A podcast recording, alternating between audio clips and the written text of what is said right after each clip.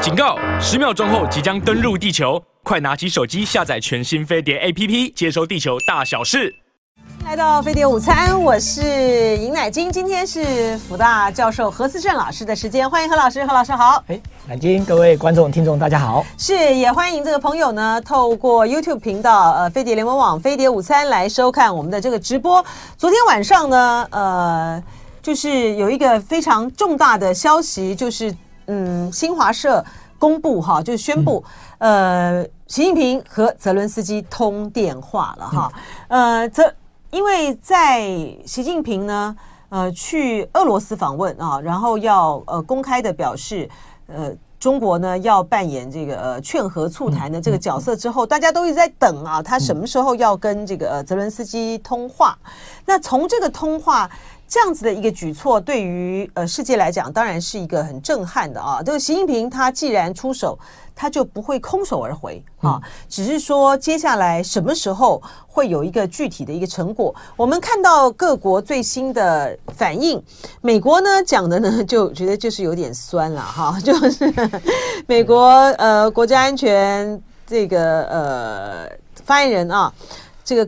科比啊，他说。这个、呃、他们他觉得很好啊，通话呢，这个、呃、非非常的好哈，呃，但是呃，美白宫的国家安全委员会的这个发言人呢，科比说通话很好啊，但是呢，诶啊，这个呢，嗯，后续的这个是要结果呢，有待观察。欧盟的态度呢，就是欢迎的啊，欧盟就说非常好，这是一件呃早就该做的事情。然后最新的消息是说。嗯，法国呢准备跟这个中国联手啊，要在这个促进俄乌和谈的这个部分呢，他也要来扮演一个积极的角色。呃，法国总统呢已经呃要他的呃外交方面的这个顾问啊，跟这个王毅呢来进行呃联系了哈。那老师您怎么看？嗯，啊，当然那个呃通电这个是一个这种中国想要这个把。呃，中俄呃，把这个乌俄双方哈，这个拉到这个谈判桌上面的一个开始了。嗯、但这不是说，呃，一通一通电话，或者是之前的这个呃，到莫斯科去访问就能够呃一步到位哈。对。那那那只不过是这个现在在外交姿态上面，大家很明显的。呃，中国大陆还是维持在这场冲突里面哈，它可以作为调人的一个条件。换言之，就是说它是中立的哈，它它并没有像北约或者是说这个呃美国的这些盟国，那基本上这个在整个俄乌的这个呃问题上面，几乎都是选边俄罗斯，嗯，嗯，嗯，那都是选边这个乌克兰。乌克兰对。那那虽然呃之前北京说他要当调人。那这很多人是是是是在这个酸这个北京，特别台湾哈，这个我们这个这样就是说，他有他有什么条件当调人？他他就是选边这个俄罗斯。不过如果说我们从呃中国大陆的这个外交，当然他现在跟俄罗斯呃的关系当然是紧密的哈。那也有很多所谓的这种叫他们叫做这种这种战略协作哈。但但是你不能讲说他在俄乌的这个问题上面，那他有。明显的这个在两者之间去做一个取舍哈，那而且他现在也没有这个对俄罗斯这个提供武器，所以他事实上他这通电话大概也至少对在一定时间之内，它是一个保证啊，就是这各国不是都很担心这个如果北京提供俄国这武器的话，大概。呃，会让这个整个俄乌的这个战场会会会失衡。换言之，这个俄罗斯绝对可以取得军事上的一个优势。嗯，那不过他今天跟泽伦斯基的这样一个通电之后，而且也等于是这个呃明确的表达，对不对？他要展开这种所谓的斡旋，哈，要把这个双方的这个和这个创造双方和谈的条件。那他一定不会在俄罗斯的呃，这在俄乌战争里面去供应俄罗斯。他需要的这些武器跟装备，嗯嗯，因为他只要做这件事情之后，我想这个泽伦斯基大概也不会理他了。当然了，对不对？对，而且就是说，他等于就不会做武器供应者的，是，对，就说呃，一直在强调说，呃，他们得到的这个情报呢，呃，中国呢会提供武器给这个俄罗斯的是美国嘛？啊，那我们从这个美国呢最近他泄露的这个机密来讲啊，他。他也是有这种各方的这个讯息哈，好像透露出呃有这样子的一个迹象。不不过这个真的是很诡异的一件事情，就是说，呃，你从中国的角度跟中国的利益来讲，哈。他有什么理由提供呃武器给这个俄罗斯？他一旦提供呃武器给俄罗斯，就像老师刚才说的，他在这场的战争之中，他选边站，他就会彻底的改变了他跟美国和欧盟之间的关系。对，而且他还会被制裁啊。就是啊，他，他就彻底的这个对于中国是不利的。中国有什么理由这样子做？你说他呃秘密的透过呃什么用民用的管道哈来去掩盖这个军事的部分，然后透过呃。白俄罗斯透过伊朗哈，或是透过北韩来提供，那你要你也要有证据啊，是不是？当然他，他他可能有人讲说，俄罗斯这个他制造这武器的这些零部件，是不是有中国这个提供哈？嗯、那我想，当然对俄罗斯来讲的话，他在零部件的获得上面，他会他会这个全他会全世界去找资源，这里面当然包括。中国大陆的这的的这个呃，能够帮助到他去生产武器的这零部件，那我相信，呃，这一定有哈。那那那那，但是这个不能够把它画头画上一个等号，就是说他他对俄国提供所谓的军事援助，因为很多的东西它它既可以民用也可以军用，就就看你把它这个装在哪里，对不对？那所以就是说你也很难去去去区隔这晶片，你到底是要装在飞弹啊？对不对？或者是他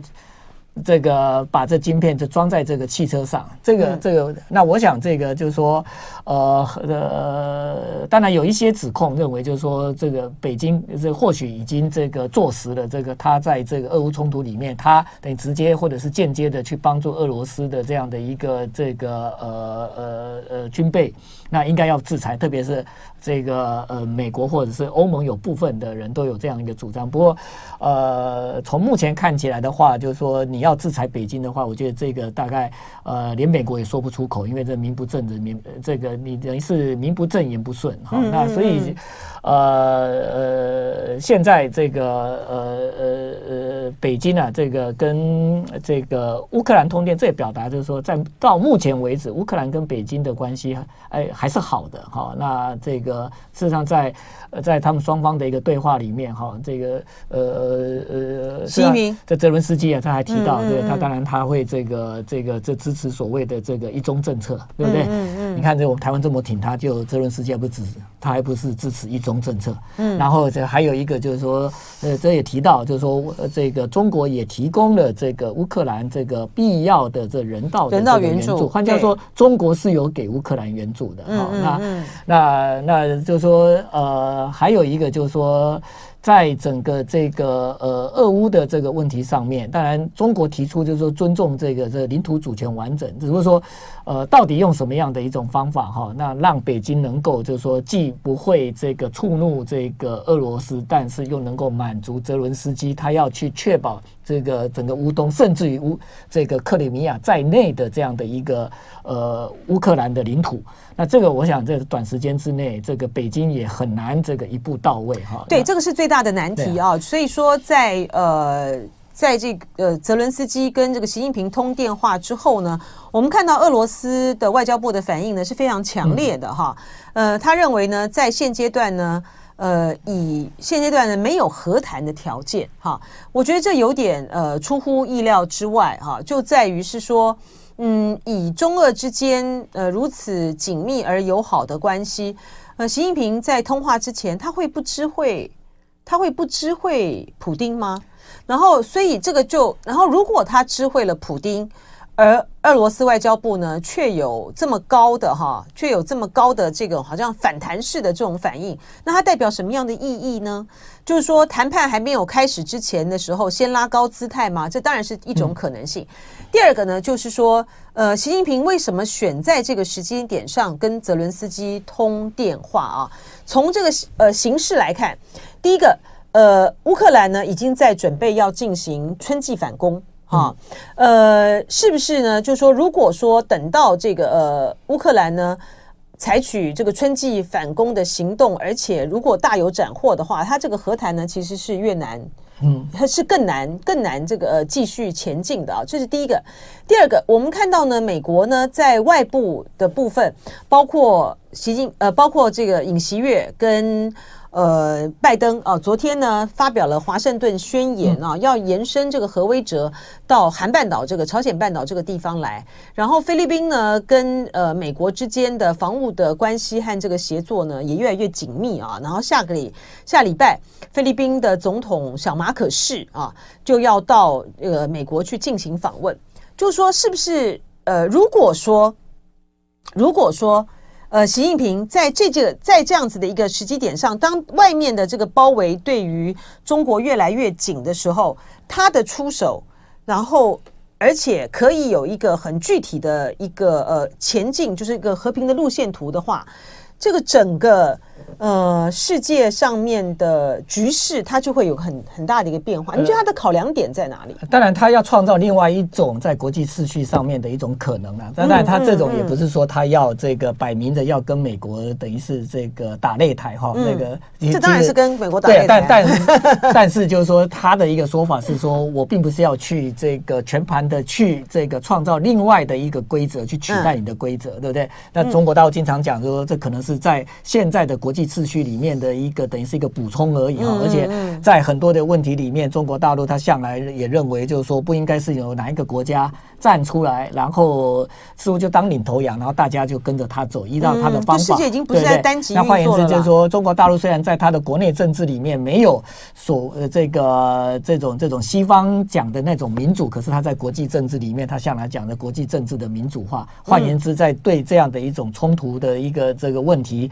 他他。要用的就是一种对话，然后以及用和平的这种方式，这个来解决。那最近中国大陆当然也有一些斩获哈。那比方讲，在这个呃，沙乌地阿拉伯，在中东，对对对对。那特别在甚甚至于现在整个这个中东的这种和平，似乎是有扩大的一个这个迹象，包括叙利亚等等这些这个打了这个几乎八九年的这个战争哈，那似乎有出现了这个转机。那那如果说未来在整个俄乌冲突上面，那中国它能够证明它它有能力斡旋，而且也能够经由它的斡旋取得一定的一个成果的话，这当然对于整个现在的一个美中的一个对抗啊、呃、的一个态势，那会对这个北北京产生一个这种非常大的这样的一种外交的一个注意。但是对欧盟来讲的话，事实上它也。呃，他也是乐观其成。我想他的态度跟美国不太一样。这美国有一点点，就是说，嗯、就像呃刚刚在其实就像是鲁拉讲的，巴西总统鲁拉讲的很对啊。这个美国，他其实在背后呢，就是在鼓励战争。所以当这个中美两国呈现出一个完全不一样的思维的时候，国际局局势呢因此而转动。今天是福大日文系教授何思正老师的时间啊，我们来讨论的呢是，呃，习近平呢昨天和。呃，乌克兰的总统泽伦斯基通了电话，两个人谈了一个多小时啊。然后就像呢是呃乌拉说的啊，这个通话之后呢，中方呢会派出特使赴乌克兰，然后泽伦斯基呢也任命了新的呃驻华大使，所以中间人呢促谈迈出了实质一一步啊，不再是口头上的呼吁了。的确是啊，就是说习近平。他不出手也就罢了啊，他既然要出手，他绝对不会空手而回。只是说现在呢，呃，大家所期待的这个和平。呃，距离那个和平路径图啊，呃，恐怕呢还是呃，就是有有一段的距离。但是和谈露出了这个曙光，和平也露出了曙光，就曙光啦，就是给这个和平一个机会。林莫维布说，俄罗斯有很多乌克兰人，的确啊，这就是使得这个两国两国的这个命运呢，呃，如此的这个纠缠和难解的呃原因了啊，呃。俄罗斯外交部的发言人的反应呢，就是把矛头呢对向了呃乌克兰啊，对向了泽伦斯基。他们说他们是美国的傀儡啊，他们没他们没办法跟这个、呃、跟美国的傀儡呢没有什么好谈的哈，拒绝任何旨在通过政治和外交途径啊解决乌克兰危机的倡议啊。他说呃因为。关键就在于是基辅是美国的傀儡啊。他说：“呃，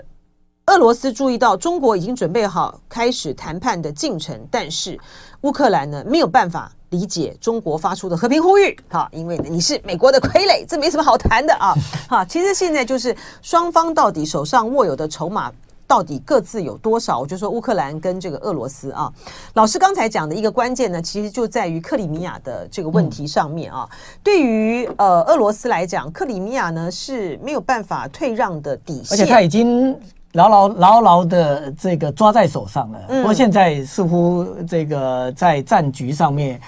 俄罗斯也很担心一件事情，就刚刚乃金你提到的这个，就是说这个他春季因为已经过了冬天了哈，那回暖了，那春季反攻，而且现在这个欧盟提供他的这个战车等等这些新的这个装备也都到位。那他在这个春季攻势的时候，会不会这个不只是在这个乌东的这样的一个战事上面哈，嗯、这个来这个呃取得成果，甚至于就是在小仗加一啊，嗯嗯嗯这个把这个原本这个已经被俄国占领的这个克里米亚。再夺回来哈，那所以就是说，呃，对俄对俄罗斯来讲的话，就是说，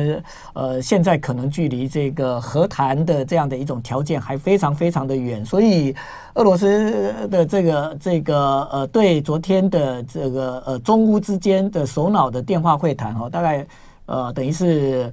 呃，让习近平碰了一个软钉子啊，然后，当然他没有直接的批评北京哈，他他他是把矛头对准了这个泽伦斯基，他是骂他，他是美国的傀儡，换言之就是用这样的一种方式，等于是间接的这个让这个习近平哈，这个等于是呃呃呃，刚刚我讲的就碰一个软钉子哈，那那那只不过是我想这个呃，既然已经这个跟泽伦斯基谈了。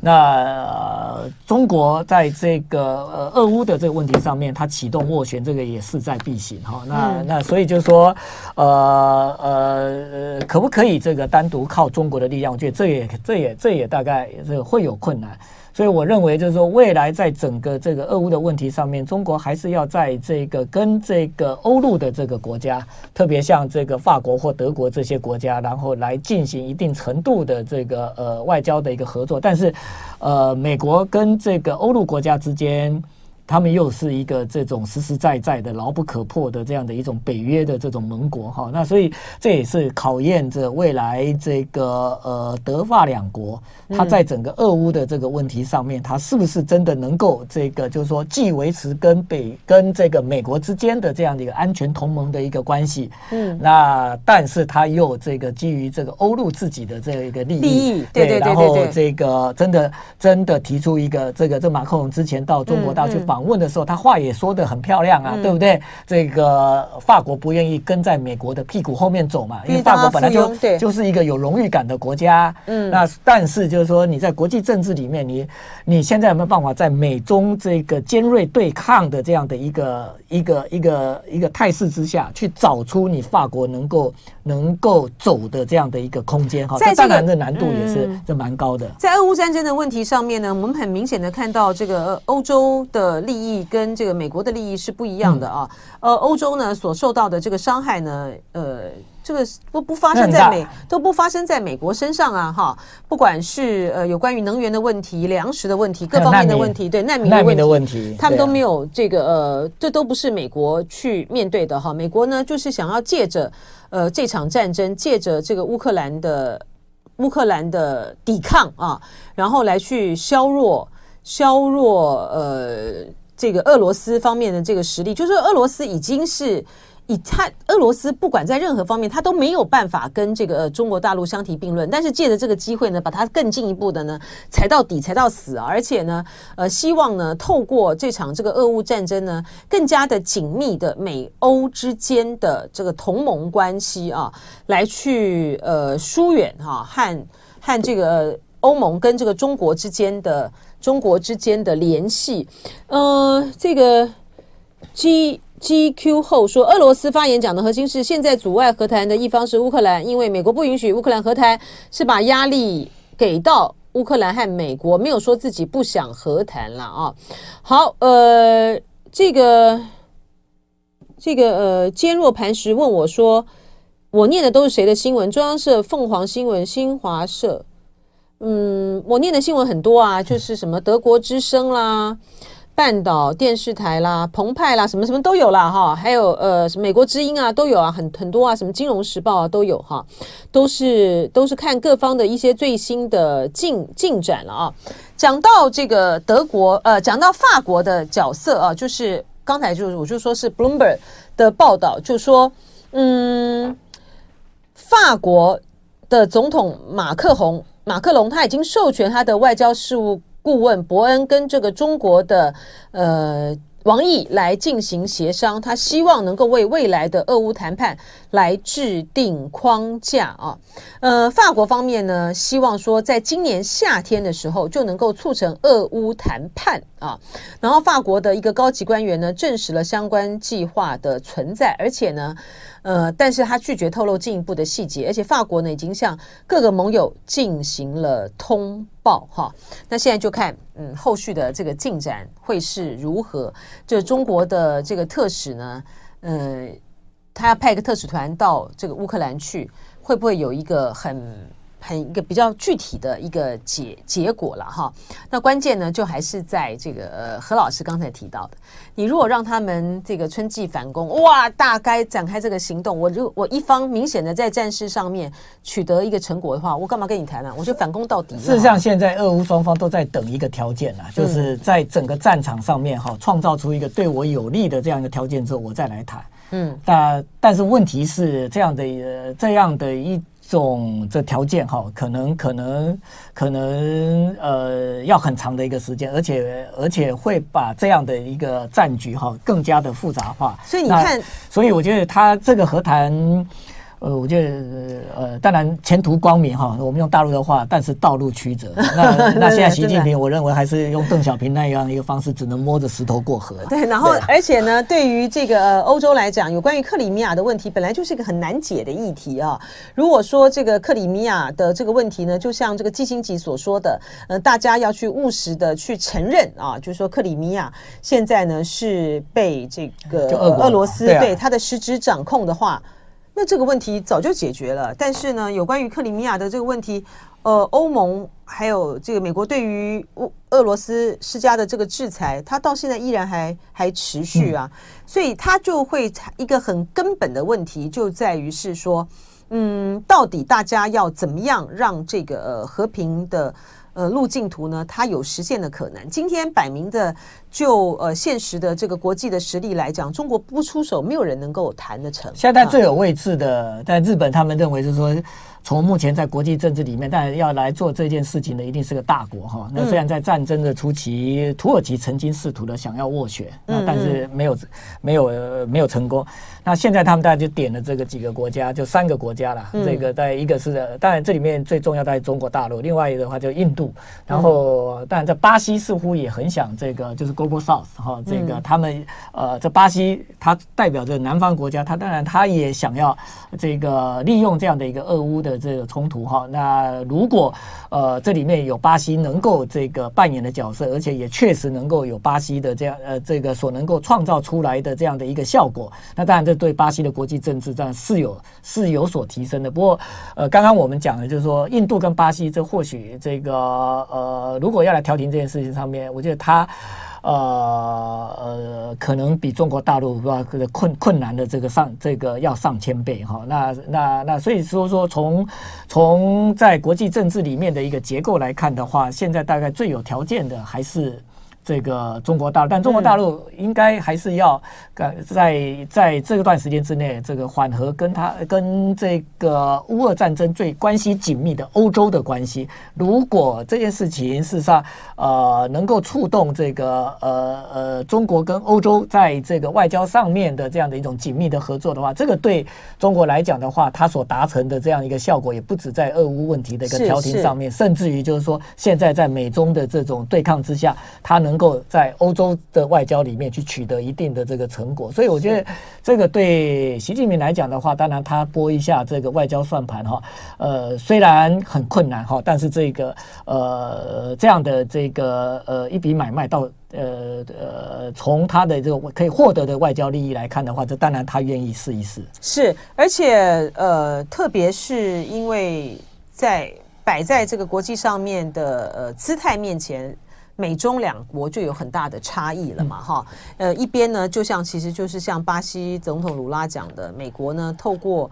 呃武透过武器啊各方面的这个支援呢，其实是在鼓动战争，而中国呢却是这个劝劝和促谈了啊。好，我们呢。呃，这个林波维部讲说，印度也可以扮演角色啦。印印度呢，今年是 G20 的主席国，对，希望说在这个呃印度举行呃 G 团体的时候呢，呃，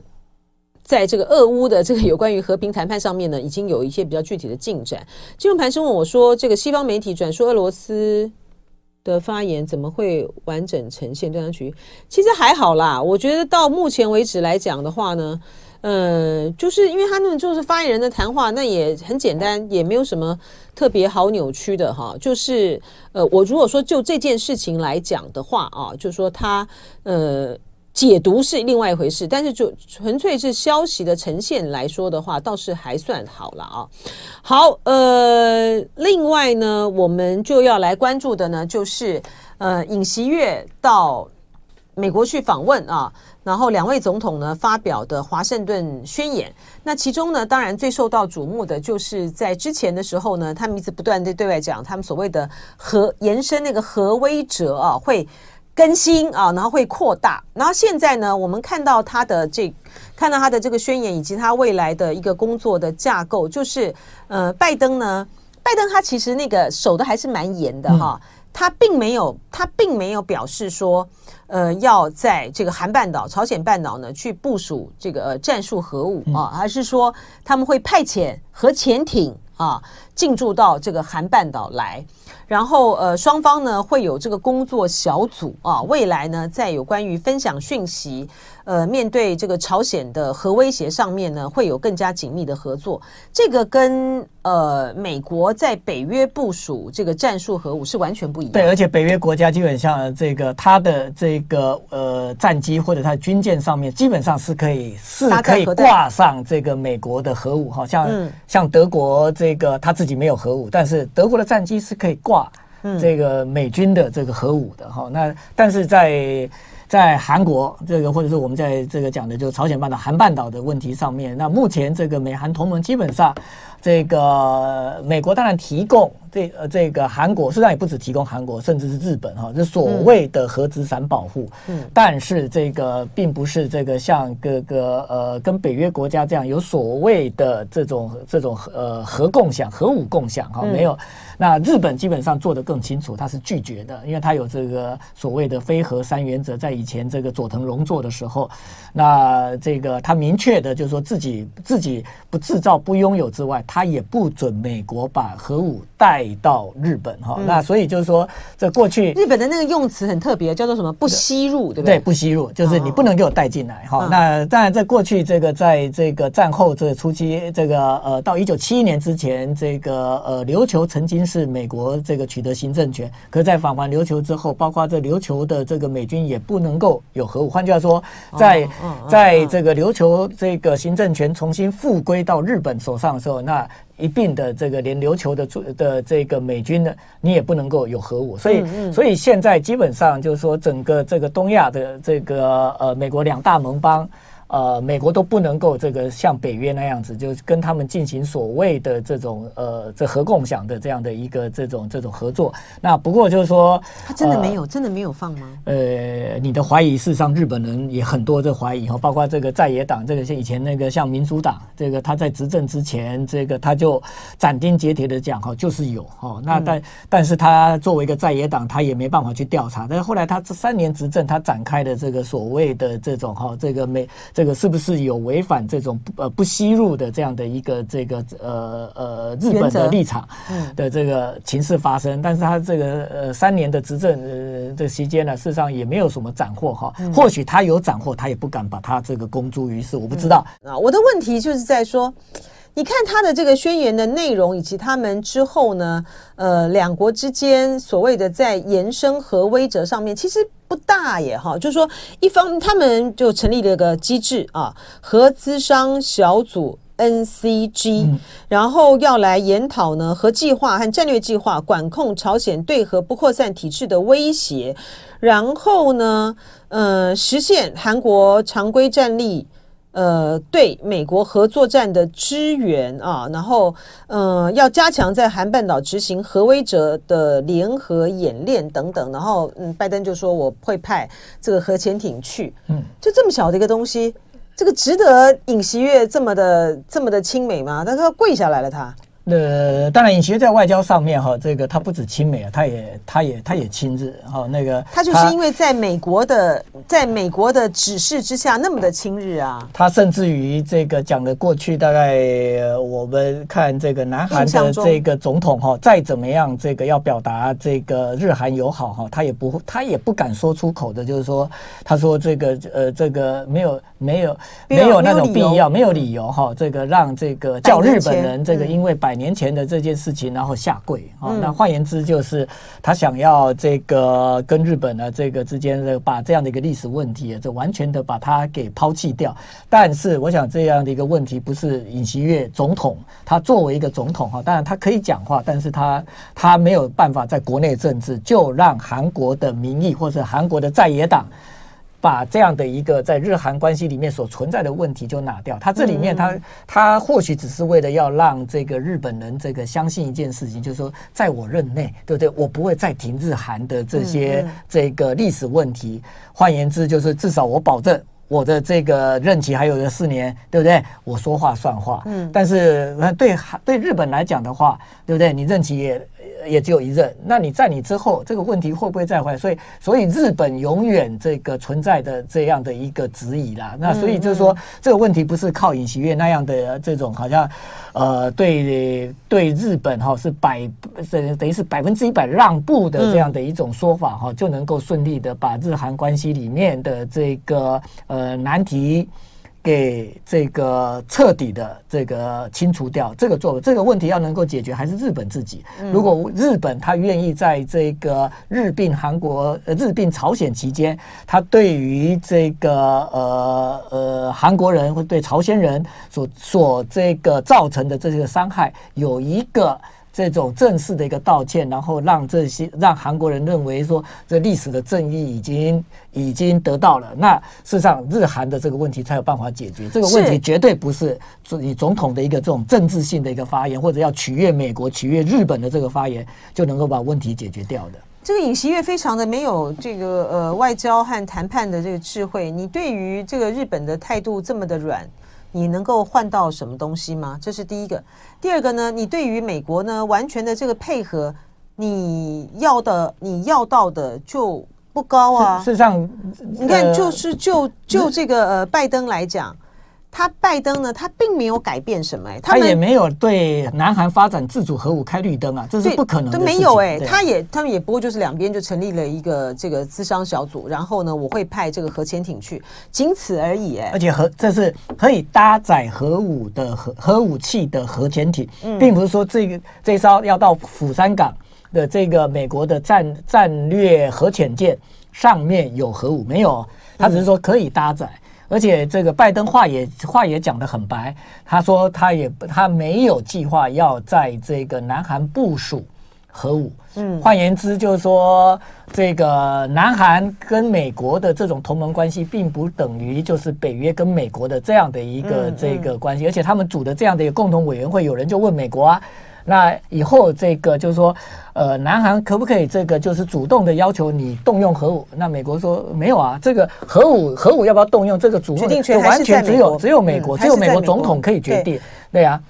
所以。就刚刚乃真乃金你讲的，就是说绕了半天，好像好像这尹锡悦在对美外交上面有所斩获，但是实质里面，我们如果如果仔细的去推去推敲的话，事实上，呃，在韩半岛的这样的一种这种美国的这种主张，这个朝鲜半岛非核化上面，美国并没有任何的这种这种这种态度上面的一个转变，而且美国大概他也知道，就是说这里面不是只有南北韩的问题耶，你说北韩确实。实他可能已经成为一个实质的拥核国家，那，南韩也名义上面也这个表达出说，那北韩既然有核武，那我南韩也要有，对不对？可是美国也知道，但是日本基本上他认为就是说，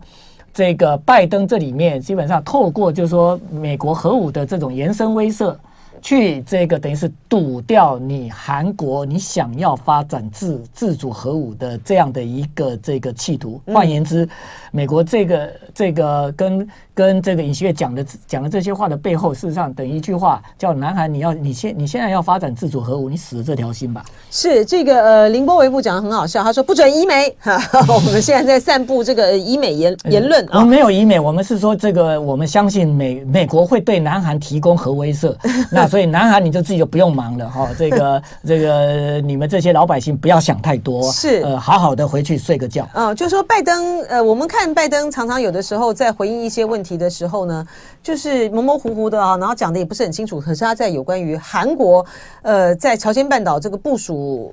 这个问题上面呢，延伸核威慑上面，他倒是讲的都清清楚楚的哈。这拜登总统听到核武哈，他就会醒过来。对，一点都一点都没有这个模糊或者是马马虎虎的。而且，当然就是说，美国呃很清楚的知道，在跟呃韩国呢谈到延伸核威者这个问题上面的这个敏感性啊，所以特别呢还透露了，就是说呃在这个宣言的相关的那内容，特别是有关于呃朝鲜半岛核威者的这个部分呢，有事先的通知。这个呃中方啊，他们就是要跟要就是要跟这个呃中方这个通报和知会，就是呃所有的这个应对呢，都是在应对朝鲜的核威胁啊，所以呢中方呢呃没有道理哈，就不需要这个紧张了啊。然后在对于朝鲜的核威胁上面呢，他说朝鲜对韩国的一切，拜登说啊，朝鲜对韩国的一切核攻击将面临迅速而压倒性的决定性反制。好。那我觉得这个尹锡悦呢，这姿态实在是太低了哈。他在呃行前的时候呢，接受美国媒体的访问。大家知道，因为呃泄露的机密文件里面呢，就是有呃韩国这尹锡他们这些人都被监听嘛哈。那媒体记者就问到了这个问题，他就说。这不影响，不影响我们呃，不会动摇呃美韩之间的这个坚不可破的这个信任哈、嗯。我觉得哇塞，实在是事实上这个 太好了，这个尹锡悦、呃。当然，美国对盟国监听这也不是首例了，哈、哦，这个他以前也对英国监听嘛，对英国跟他还是这个特别特别伙伴关系，对对对，那对韩国监听这算什么？而且对尹锡悦来讲的话，我也没有，我对我对美国的忠诚可能也不怕你监听啊，是，对不对？那那那或许你不听。这个你还不知道我多么的这个这个呃亲美，那你听了之后，你自然知道我这亲美的 亲美的态度是牢不可破的。交心交心，对对对对对。我经常在讲，现在这尹学是不是在跟民进党政府在竞赛谁比较亲美？啊那个 呃，这个他可能很清楚的让美国知道，东亚国家里面哈，这不是只有台湾亲美哈，那可能还有一个你的老朋友，不要交了新朋友，忘记了这个老朋友，我韩国呃这个又回来了，而且我可以比台湾更亲美。这真的是是很诡异的一件事情啊。好，我们最后呢来谈一下呃这个日本啊，大家不知道最近有没有在这个 TikTok 啦或什么的呃这种短视频里面呢看到呢很有趣，这个日本的国家安全委员会，他叫委员长对不对、嗯、啊？委员长他在呃。这个安倍呢，就是不是安倍，那个是岸田，岸田，岸田，岸田，岸田呢被遭遇到那个遇遇袭的在和歌山，对，对遇袭的这个时候呢，他人在他的这个选区里面啊，他说呢，他点他已经点了一个鳗鱼饭哈，然后呢，后来呢，哎，听到了这个安倍呢这个遇袭的呃消息啊，没有事。那我好好的继续吃，对，把鳗鱼饭吃完了，不要不要浪费鳗鱼饭，那个鳗鱼饭应该很好吃的，这个、我觉得很 对对，它很妙哎、哦，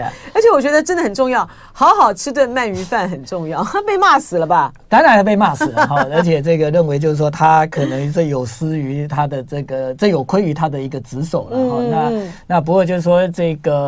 呃呃，这日本的政治里面，我们这确实这发现哈，这个从安倍被刺之后，那他的一个这种政要，特别是首相的这样的一个一个安危，这可能会成为日本这个未来在他们的一个国家安全上面要真的认真去面对的哈。因为日本过去他们太有自信了，嗯，他们甚至有日本的朋友开玩笑讲说，这个我们我们我们把这个整个这个警视厅哈，这这个呃体能战绩最差的、最跑不动的警察都派到皇居。我问他为什么，他说因为没有人会对这个天皇这个这个这个有什么危害。嗯、啊，所以他们以前认为就是说日本基本上对不对？不，没有人会去危害天皇，也没有人会去危害首相，所以他们在维安的工作上面，并没有像这个，比方那个呃，这个像美国对不对？嗯、或者像大陆，甚至于可能跟我们对于总统的维安都差很多。很多。对，那对，所以他们今后可能要去把整个维安体制，他们现在当然有亡羊补牢，不过这次还是出现漏洞，因为首相出了这个东京之后，他就不是由警视厅来负责他的一个这个安全而已，他要交给地方。是，那他没有像我们有一个这种完整的、固定的这个去保护这个、嗯、这个首脑的这样的一个这种这种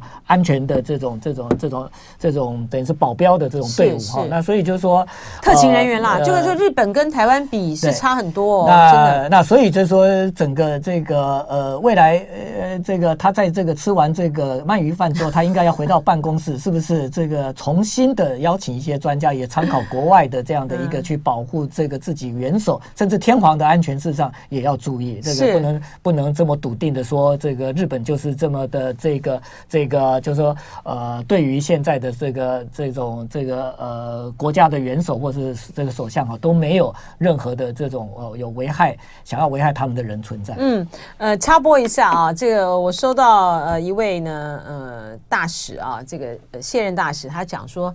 嗯，尹锡悦对于美国为什么这么的这么的低姿态？他说这个老美手上有，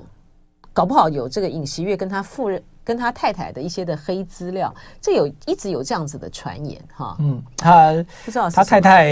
这个也也都会陪尹锡悦这个出访，他都有他他有他太太什么样的黑资料呢？呃，不知道哈。不，他太太这个基本上是一个对政治很热衷，而且他他在竞选的时候也为尹锡悦这个去制造了一些麻烦啊。这个特别他会去去威胁一些这种这个呃这媒体的一个朋友，然后甚至会去利诱。所以他是不是有一些这种这样这样的一种呃呃呃这呃这样的一个资料？这个在美国的手上，当然呃也有人很多这个不同的这种这种揣测。嗯，是这个真蛮蛮有趣的哈。嗯、呃，就是讲好，我们回头来讲到这个呃，日本的对于政要的维安，他在呃防护上面啊，跟他动员的这个人力来讲，这是台湾是这是没有办法跟台湾比的哈，那差很多。啊对，然后差美国呢也非常非常的远。我那时候在一九九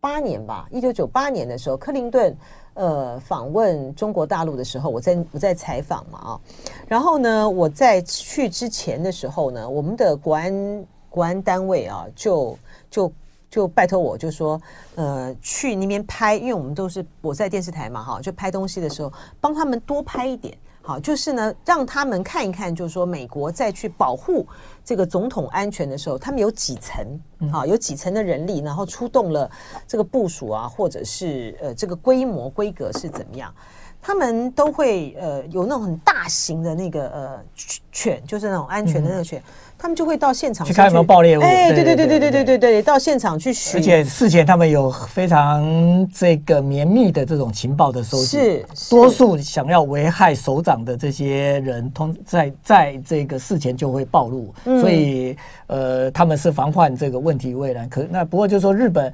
他们现在比较这个这个这担心说是有没有一种模仿的这种效应呢、啊？因为日本在战前确实是有暗杀首相，这斑斑可考哈。从一百从这个呃幕府时代就有一百一百年前，他们这源近首相，然后我们比较这个熟悉的就全养义，对不对？嗯，那个所以日本首相官邸有人有人说他就是个鬼屋啊，对对对对 对对对。那这个对那个以后我们有时间再来讲这个鬼屋的传奇。那不过就是说。战后，大概在岸信介，就是安倍的外公遇这遇刺之后，这个问题就不存在。但是安倍似乎又把这一个这个问题，这个阴影给带回来，又回到又带回到日本政治。这个多好听啊！但是可惜我们时间到了，非常谢谢何思正教授，大家拜拜喽，拜拜。